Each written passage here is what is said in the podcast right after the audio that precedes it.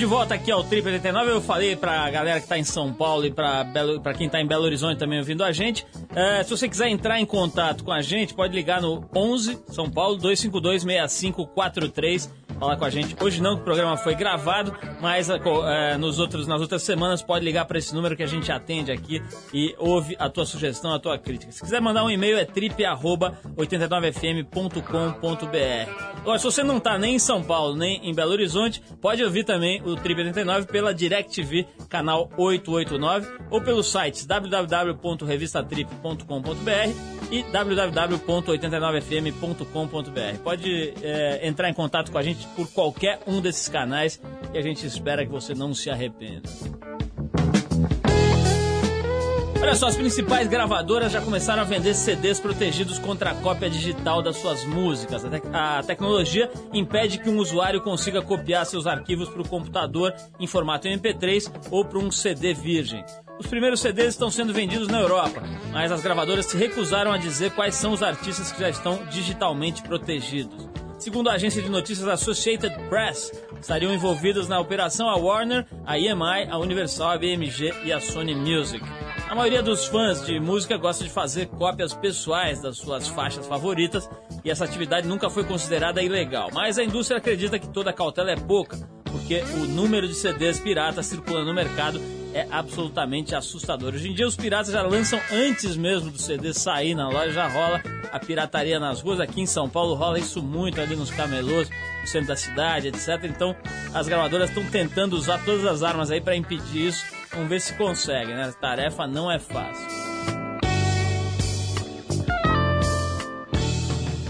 Olha só, se você gosta de surf de ondas grandes, a primeira Copa do Mundo de Surf Tawin, o surf rebocado por uma máquina, por um jet ski, por uma lancha, vai ser realizado entre 17 de novembro e 12 de janeiro de 2001 em Jaws, no Havaí. Por que, por que esse período grande? Porque tem que esperar o swell entrar com ondulação realmente gigante, o swell não entra com data marcada. Então é entre 17 de novembro e 12 de janeiro de 2002, né? 2002 em Jaws, no Havaí. Tudo vai depender das condições climáticas e do tamanho do mar para que o sinal verde seja dado. O swell terá que ser igual ou maior do que 20 pés de ondulação, portanto, ondas realmente pesadas.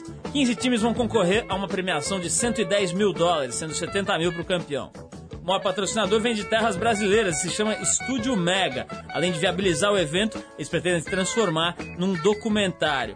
Alguns gringos ainda duvidam da co colaboração brasileira, já que nenhum contrato foi assinado ainda. O fato é que se o Estúdio Mega resolver não investir, o primeiro campeonato mundial Towin provavelmente vai por água abaixo.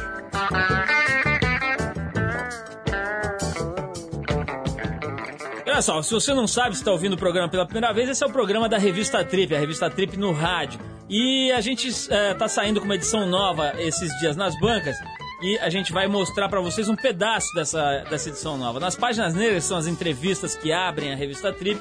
A gente dessa vez entre, é, conversou com Washington Oliveto, que foi eleito o mais importante homem de propaganda do século pela Associação Ibero-Americana de Publicidade. Ele fala do Brasil, de TV, política, juventude e fala de drogas também. A entrevista foi dada a mim e ao Matina Suzuki Jr. e ao Rafik Farah. A gente sentou com o Washington e teve um papo muito interessante. A gente separou para vocês hoje aqui no programa o trecho em que o Washington Oliveto fala de drogas. Vamos ouvir.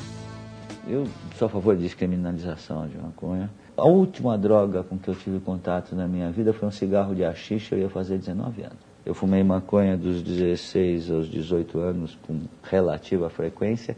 Nunca gostei muito do cheiro. Fumei haxixe e tomei uns ácidos. Eu não convivia bem com a droga, essa é a verdade. E, por exemplo, cocaína eu nunca experimentei na minha vida porque eu tinha uma implicância que eu continuo tendo. Eu, eu sempre achei cocaína assim droga de direita, sabe?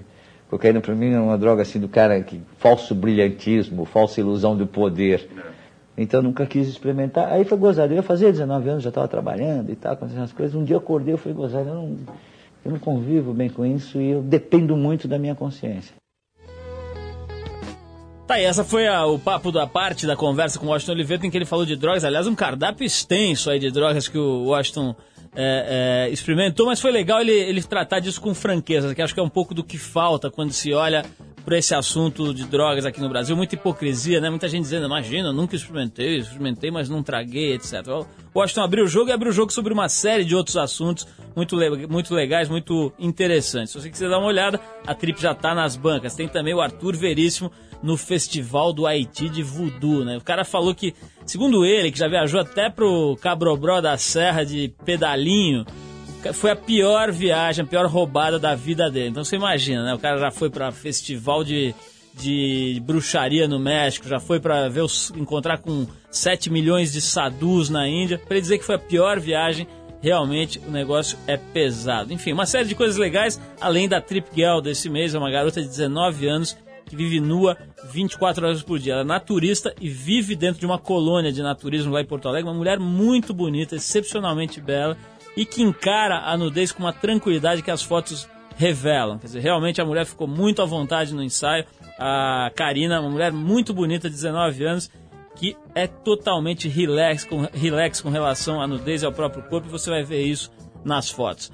Bom, vamos dar um breakzinho aqui para tocar uma música, daqui a pouco a gente vai falar de um filme que realmente vai fazer um estardalhaço a hora que for lançado, um longa-metragem a respeito das pessoas que matam, ou que mataram, pessoas comuns que mataram uma vez só. Daqui a pouquinho a gente vai falar com o diretor desse filme. Por enquanto você fica com o Ben Harper, uma faixa desse CDzinho aqui, aquele que tem a capa branca dos caras andando com um chapéuzinho, Innocent Criminals. É isso, né? Innocent Criminals. Vamos ouvir a faixa Still My Kisses. Vamos lá.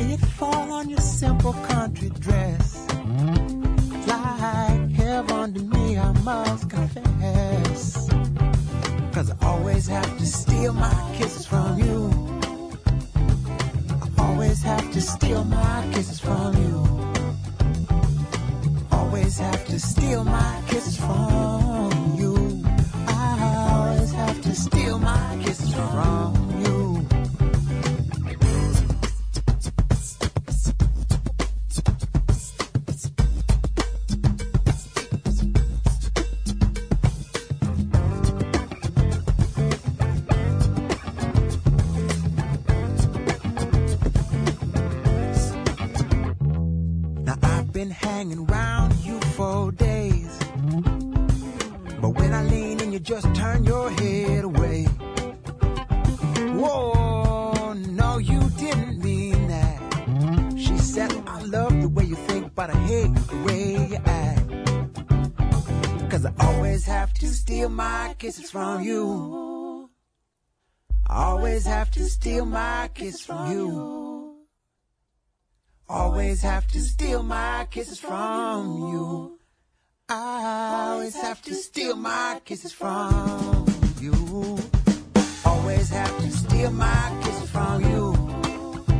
I steal my kisses from you. Always have to steal my kisses from you. Always have to steal my kisses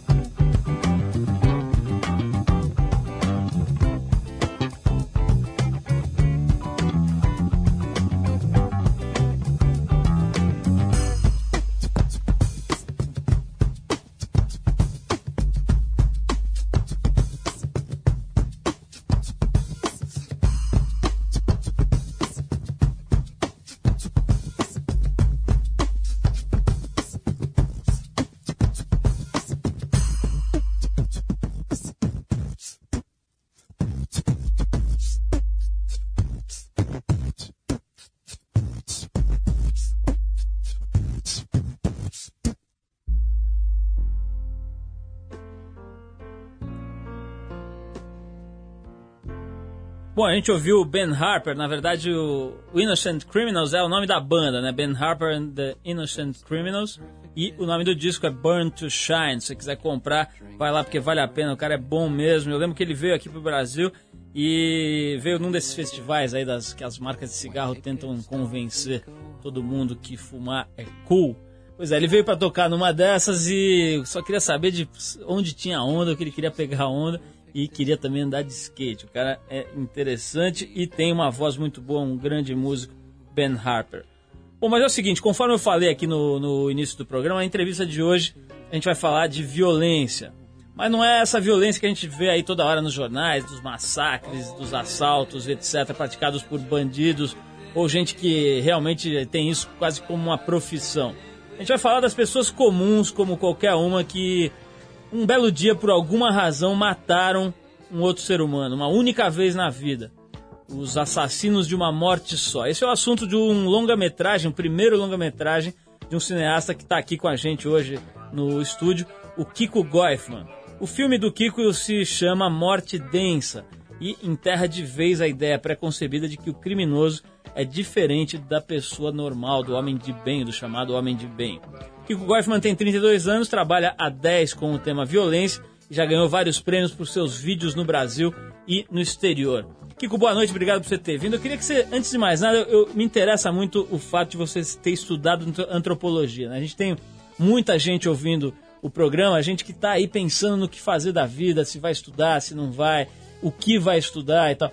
Explica para as pessoas o que, que é antropologia né? E, e, de que forma isso te influencia, influencia o teu trabalho como cineasta? Opa, bom, boa noite, Paulo. É, antropologia, de uma forma geral, é, é, a possibilidade de você tentar entender a sociedade e tentar entender principalmente grupos, né? Grupos culturais que circulam pela cidade. Antigamente tinha uma associação muito forte que antropólogo estudava índio ou antropólogo estudava grupos distantes. E isso vem mudado bastante, né? Tem mudado bastante. Tem cada vez mais pessoas, antropólogos, que se preocupam em estudar violência, no meu caso, ou questões relacionadas à cultura urbana.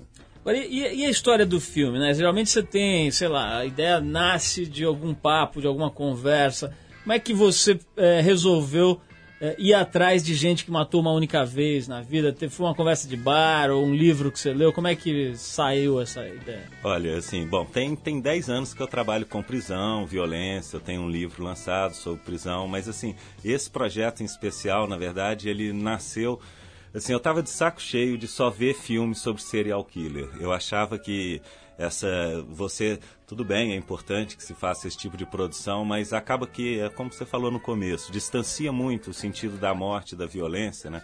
Coloca o criminoso como um outro, muito distante, ou um monstro, e de repente essa pessoa está bem perto, é seu vizinho ou um parente, né? Então a ideia foi virar esse olhar e tentar entender um pouco a história dessas pessoas. Agora, que para chavecar o cara falar, né? Quer dizer, convencer o cara que matou, que tem esse trauma, que está preso, enfim a ir lá, olhar para uma câmera, se arrumar, pentear o cabelo e contar a historinha toda. Como é que é? Isso é uma, deve ser uma das partes mais difíceis, né? Ó, sem dúvida isso foi assim, foi barra pesada. Tem bastante tempo que eu trabalho em prisão, entrevistando presos, mas nesse caso foi bastante particular porque as pessoas não queriam falar assim. A gente tentou falar com os clássicos, Doca Street, Lindomar Castilho, ninguém topou mostrar a cara e falar e era uma condição que as pessoas mostrem a cara no filme, não tem ninguém disfarçado ali. E aí isso acabou gerando um super trabalho que a Cláudia Andrade, que é a produtora, foi meio que rastreando e tentando convencer para cada 10 que achava, um topava e assim foi. O Kiko, aliás, tem uma, uma curiosidade, né? não foi armado, mas foi muito legal. Você é de Belo Horizonte, né? De Minas Gerais, é de Belo Horizonte mesmo? Sou mineiro, de Belo Horizonte. De, de BH, e a gente está hoje estreando em BH, então é legal que já estreia com um mineiro de boa cepa, de boa safra. O, o Kiko, o que, que esses caras que você entrevistou aí, esses, esses assassinos é, calouros, vamos dizer assim, estreantes, é, tem alguma coisa em comum? Um olhar, um jeito, uma história, um porquê? Tem, dá para ter um eixo aí de ligação entre esses caras? eu acredito que sim, assim, vários pontos que, que eles falaram né, nas entrevistas eram comuns, assim, tem um, uma questão muito forte que é um crime moral, né? Sempre é o cara que quer reparar, ele se sente, ele se sente violentado e de alguma forma ele quer reparar, né? Às vezes é o marido traído ou o irmão que muitas vezes é, é considerado o bom vai matar o irmão que considera o mal. Então assim tem esse sentido de reparar, né? Eu mato muitas vezes para reparar uma humilhação, né? Fui traído, então me sinto nesse direito. E aí a partir daí vão derivando coisas. A culpa da vítima, né? Sempre eles falam, não, o cara queria, estava procurando a morte, ou dividem a culpa sempre com, com a vítima. Igor, e, e na tua casa? Quer dizer, isso interferiu com o, teu, com o teu dia a dia? Você é casado, etc. Como é que é? É, porque você ficar entrevistando um cara que tá preso, ou que matou, que matou teve, um, teve um que matou o irmão gêmeo com espeto de churrasco, né? Cravou o espeto no coração do gêmeo.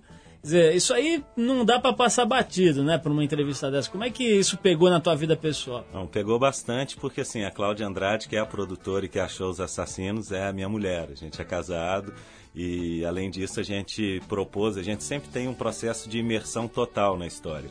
E dessa vez a imersão quase que a gente afundou junto assim porque a gente transformou a sala da minha casa, né, da nossa casa, em um estúdio. Mas ela e... não chegou a planejar te matar no meio da, das filmagens, nada disso, né? Eu espero que não, Se né? Se planejou, não contou. Não contou, não contou.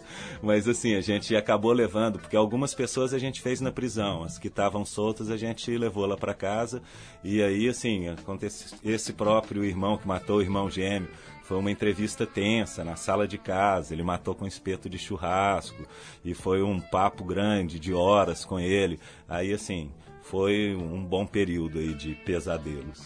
Agora, Kiko, tem uma frase do Nelson Rodrigues famosa que ele fala: Não há ninguém vivo ou morto que não tenha concebido a sua fantasia homicida. O melhor de nós já pensou em matar e já se imaginou matando. É isso mesmo? Quer dizer, todo mundo passa pela cabeça de todo mundo pelo menos uma vez na vida, apagar alguém? Olha, eu tenho certeza que sim, né? Eu acho que qualquer um de nós já pensou em matar. O que eu acho, o que é complicado é a transcendência desse pensar em matar de fato, né? Porque eu vejo que as pessoas com que a gente conversou, que partiram para isso, matar para resolver um problema, acabou que isso acabou gerando muito mais problema para a vida dessas pessoas.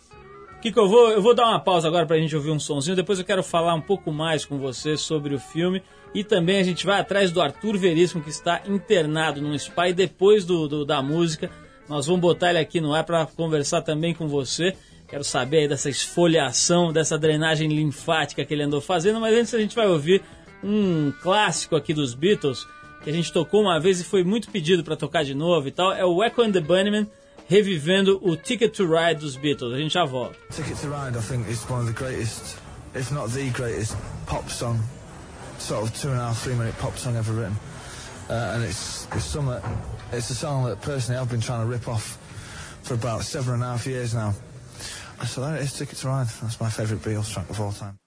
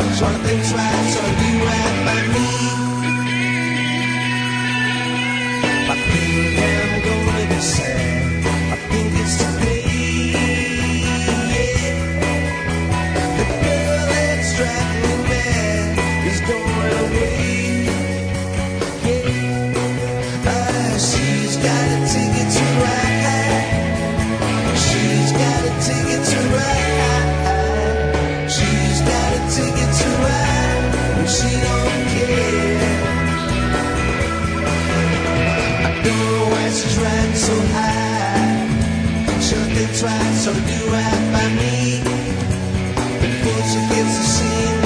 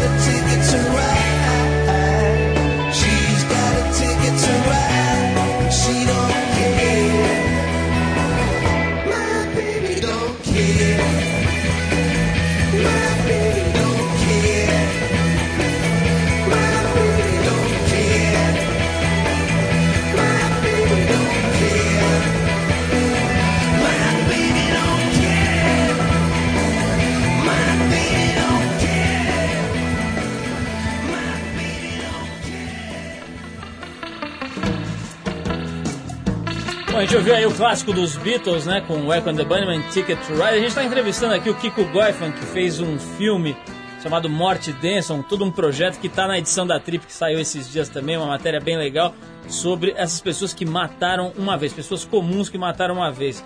Kiko, é, é, esse projeto aí, você... é, dá- eu sei que é difícil isso, mas dá pra dizer qual foi o caso que você ficou mais assim impressionado dessas pessoas todas que você entrevistou?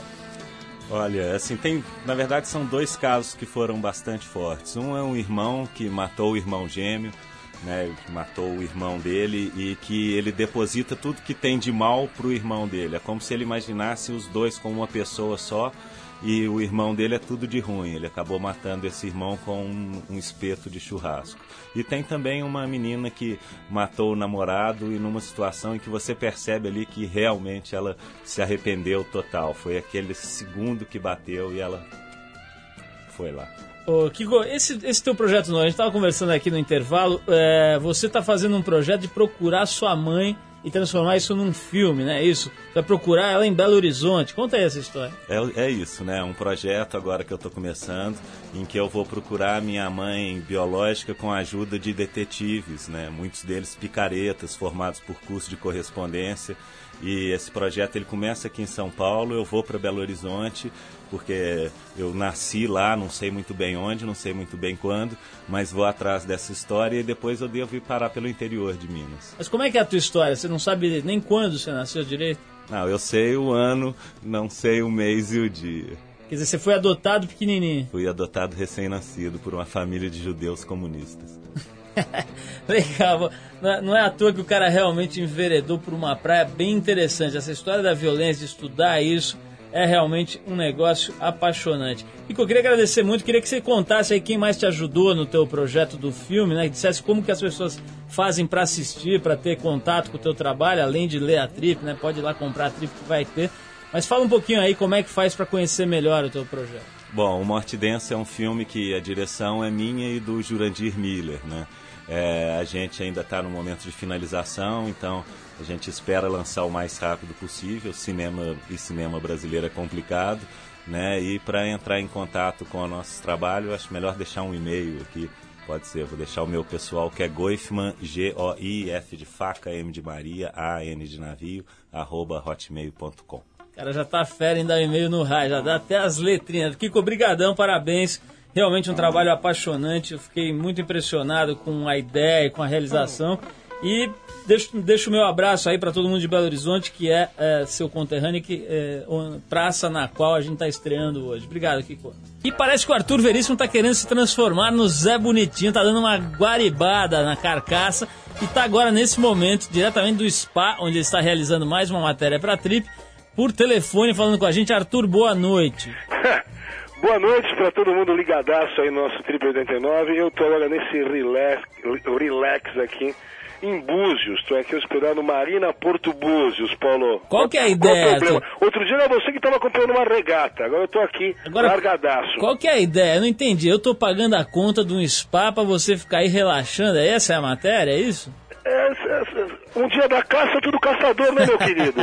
Agora, qual que, é, que, que você tá fazendo aí, cara? A ideia é emagrecer, é fazer esfoliação, drenagem linfática. O que, que você vai fazer aí? Não, a história é a seguinte, eu tô aqui acompanhando como é que é um dia a dia desse, do spa da Lígia Azevedo, que é uma das grandes personalidades nessa área de, de, de saúde e manutenção da carcaça velha, né? Certo. Então aqui existem diversos tipos de tratamentos, Paulo, além de uma dieta, assim, que não é uma dieta rigorosa, tem uma certa flexibilidade, mas é totalmente balanceado.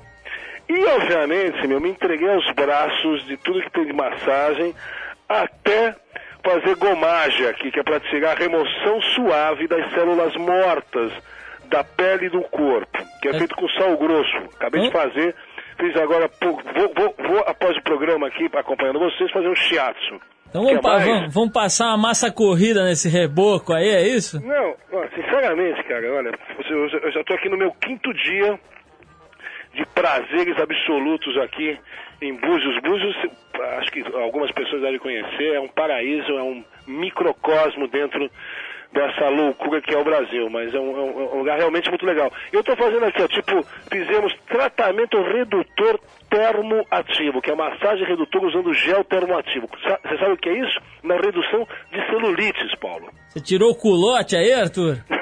eu tô fazendo uma lipoaspiração cerebral aqui. Agora vem cá, isso aí eu tô achando que tem um certo tom aí de, vamos dizer, de boiolagem aí nessa história, não tem não, Arthur? Não, Paulo, você sabe, a vida de artista é assim. Então tem momentos que eu tenho que me submeter, eu já, já tô tendo até aulas de dança do ventre. Você vai acabar na caras de roupão, viu, Arthur? que é isso, meu? Bom, então, então quer dizer que isso aí vai estar em breve na trip. Agora, tem uns gordos gigantes aí ou não? Rapaz, não, a gente tem acompanhado aqui que o, o- é- é- esse spa é considerado um dos três melhores do Brasil, muito bem organizado, o local é maravilhoso, as instalações impecáveis. É, mas tem umas figurinhas aqui, tem umas, umas senhoras que já tá, já, já tá na, na quadragésima nona vez aqui no spa. Tem outras pessoas aqui que têm os cuidados é, é, já há longo tempo. Tem uma menina aqui que já, já se encontra há um mês, que ela está se reeducando na parte alimentícia, porque tinha perdido o gosto de, de, de comer, ficou anoréxica, né? Mas tem umas tiazinhas que ficam aqui na fumantina, fazem é, é, é, a dieta, mas dá para perceber que tem um monte de sonho de valsa ali na, na bolsa. Agora, Arthur, falando nisso, eu quero saber o seguinte: nesse spa eu sei que não pode comer nada. Agora, pode comer alguém aí, não? Olha. Não, não, aqui, ó. Pegou pesado, hein? ô, ô, ô, nossa, aí não é, não, é- não é nem o Pedro de Lara, é o Zé do Caixão do, do sexo negro. Não, a história é a seguinte: é, eu já conheci aqui os, os arredores aqui do spa, deu para dar uma fugidinha, que vocês vão ter toda a história na trip. Conheci até uma capitã do exército israelense. Ah. Amiga, amiga, amiga, amiga, amiga, que, que, que as, as consortes não escutem. Não, as consortes, a consorte não escute isso. Por favor. Olha eu falando Acho eu melhor a gente- iluminado, feliz, que eu fico inventando e mentindo um pouquinho mais. Acho melhor a gente encerrar a entrevista. Eu- Só tende a piorar. meu Deus. Meus, Olha. Meus queridos ouvintes, eu não sou o Zé Bonitinho, mas eu sou o, o aí de vocês, pelo amor de Deus, vai. Ô, Arthur, Fala, então tem uma boa reportagem aí, uma- um bom feriado. E a sexta que vem, a semana que vem, vê se volta pra cá, né? A gente vai estar aí como franco atirador, fazendo a nossa missão nesse terrorismo é, cultural e sonoro que é o Triple 89, como aquela velha, o velho adágio, vai piorar. Falou, Arthur. Então, bom feriado aí. A gente toca o programa com Police, a faixa clássica So Lonely. Vamos lá. Maravilhoso. Tchau, tchau.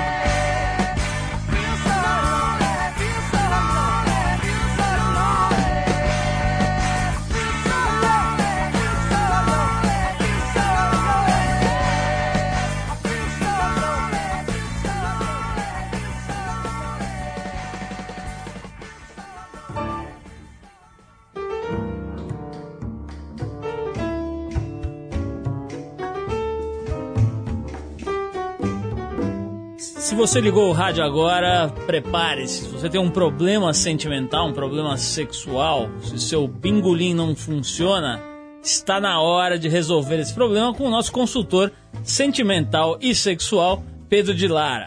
Pedro de Lara, para quem não sabe, a galera aí de Belo Horizonte está ouvindo o programa pela primeira vez, Pedro de Lara é nosso convidado toda semana para ajudar nossos pobres ouvintes a resolverem seus problemas. Então, se você quer mandar um problema aqui para Pedro de Lara, pode mandar pelo e-mail trip@89fm.com.br ou ligar para o telefone 11 São Paulo 252 6543. Bom, desta feita, Pedro de Lara ajuda um pobre rapaz de desorientado. O rapaz se chama ou se intitula, né? Parece ser um pseudônimo para encobrir sua verdadeira identidade, Jimmy. Tal do Jimmy reclama que está sendo perseguido por uma garota no melhor estilo atração fatal. Olha só o triste relato enviado através do site da Trip, www.revistatrip.com.br. Olha só. Já pedi, eu já pedi essa música meio, como diria, romântica, deprimida, para poder relatar o caso. Caro Pedro, não sei se você é a pessoa mais indicada para me ajudar, porque às vezes me parece apenas um jurado aloprado. Mas como tenho visto seus conselhos pertinentes através desse programa, recorri à sua pessoa. É que estou desesperado, Pedro. No início do ano comecei a transar com uma garota sem compromisso. Ela morava ao lado da minha casa. Era comum encontrá-la no elevador, Conversa vai, conversa vem, comecei a imaginar as cores de sua calcinha, as rendinhas, esse tipo de coisa. Ela deve ter percebido e aos poucos começou a jogar aquele velho charme, era cabelo para um lado, cabelo para o outro. E eu percebi que tinha para mim. Levamos esse caso durante seis meses, até que um belo dia aconteceu o inevitável fui perdendo completamente o tesão. Não aguentava mais nem olhar para a cara dela. No começo, morria de vontade. No meio do relacionamento, durante a, própria transa, eu já perdi a vontade. Acontece o seguinte, Pedro, esta é a parte dramática. Ela não se conforma, não quer me largar. Fica dizendo que vai se matar, que vai me dar uma facada no ombro enfim, que vai é, atropelar a minha mãe, já me ameaçou de tudo quanto foi forma e maneira. Pedro, quero deixá-la, mas tenho medo. Pedro de Lara, me diga como faço para esta doida me esquecer. Meu caro, eu quero te explicar que você está realmente numa situação precária. Porque ela ameaça até suicídio se você a deixar. Você então insiste e fica com ela, prossegue com ela. Acontece que mais tarde você é que vai pifar mesmo. Portanto, eu vou te explicar bem claro. Procura apaziguar, observar, busca até numa pessoa, num psicólogo, para psicólogo, uma pessoa amiga, conselhos e tudo, vai devagarinho dizendo para ela que realmente você não está indo bem, tua saúde não está boa, você está sendo realmente uma pessoa, não é mais aquele erótico, para que ela vá saindo devagarinho, vá se desiludindo de você. Não adianta você querer insistir com ela e etc, etc, e mais tarde você tornar-se um homem infeliz, porque mais tarde você chegará a uma agravante de sofrer sofrer bastante e ter uma mulher do teu lado a ponto de você fazer, pedir a Deus que ela dê para outro.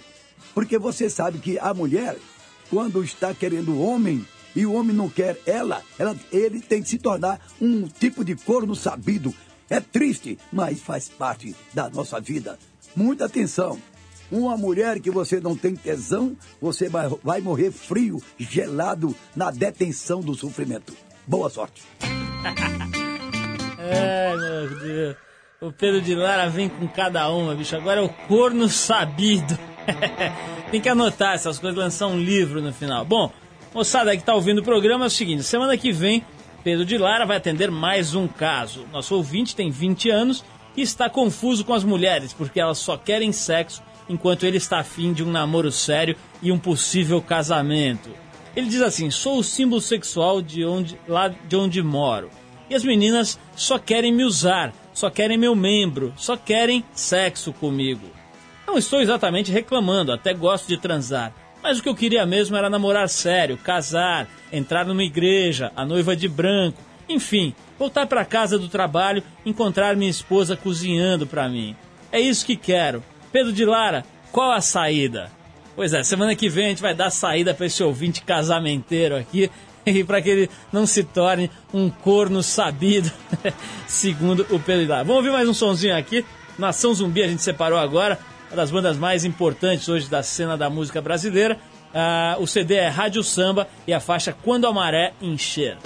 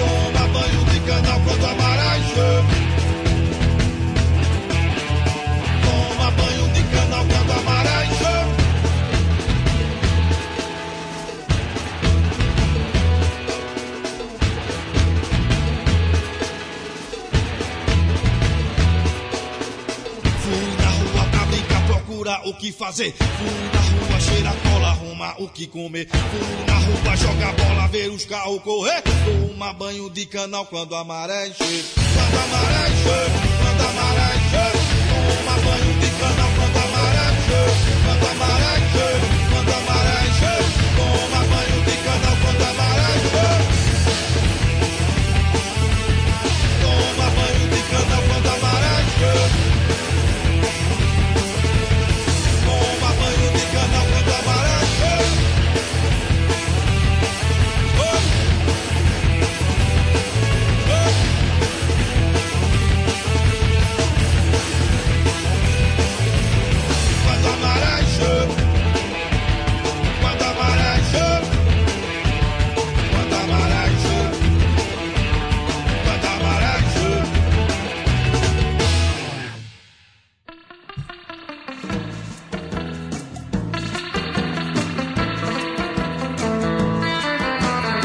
Agora quem for pego fumando em escolas públicas e particulares do Rio de Janeiro vai pagar 56 reais de multa.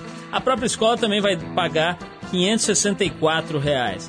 A punição está prevista na lei que foi publicada essa semana no Diário Oficial do Estado, que proíbe o fumo nas escolas. Além disso, a lei determina que as escolas publiquem cartazes com os seguintes dizeres: o fumo faz mal à saúde, é proibido fumar nessas dependências. A fiscalização vai ficar a cargo da Secretaria de Estado da Educação e de outros órgãos do governo estadual. Agora é o seguinte, eu não sei se essa história de multar aí é o que resolve, né? Na verdade, seria mais fácil levar pessoas que tiveram problemas sérios em função do cigarro para conversar com a galera nas escolas. Né? Acho que não tem maneira mais rápida e eficiente de conscientizar quem tá fumando, quem acha que não pega nada e se tocar. Quer dizer, gente nova, às vezes com efizema, com câncer no pulmão, uma série de doenças, câncer na boca, né? muito câncer na boca em função do cigarro.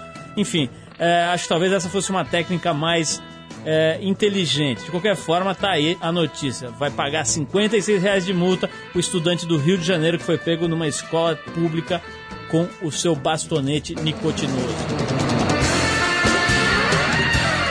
Bom, se você gosta de esportes não convencionais, olha só, o sétimo Extreme Games, ou X Games, que rolou na Filadélfia entre 17 e 23 de agosto, foi o de maior audiência, segundo a ESPN, que promove esse evento. Foram mais de 20 horas de transmissões gravadas. A emissora só não transmitiu o evento ao vivo porque preferiu dedicar mais de um dia para editar as imagens para atrair mais o público adolescente. Parece que deu certo. Uma média de 466 mil pessoas por noite assistiram à programação, 48% a mais do que no ano passado.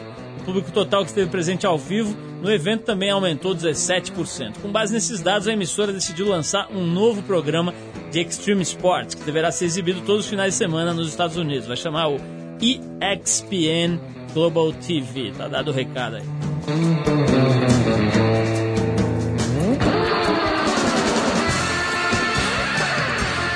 Pois é, o ciclista americano Lance Armstrong conquistou esse ano a terceira vitória consecutiva no Tour de France, a prova de ciclismo mais desgastante e respeitada do mundo. O atleta conquistou as três vitórias depois de ter ficado entre a vida e a morte por mais de dois anos. É que o Lance Armstrong sofreu de um câncer nos testículos, que chegou até os pulmões, cérebro e abdômen. Em recente entrevista à rede de televisão NBC dos Estados Unidos, ele contou que seus patrocinadores da Motorola informaram da rescisão de seu contrato quando ele, quando ele ainda estava na cama do hospital. Depois de vencer o câncer, Armstrong decidiu voltar a competir, mesmo sem o apoio dos médicos. Enquanto treinava, tentava convencer alguns patrocinadores de que estava pronto para voltar. Finalmente, a equipe do United States Post Services, o correio americano, aceitou a proposta e resolveu bancar o cara.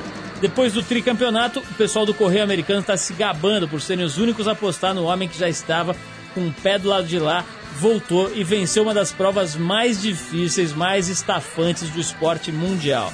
Realmente, esse Lance Armstrong é um, um exemplo de que é possível superar qualquer obstáculo aí com a força de vontade, com a força da mente.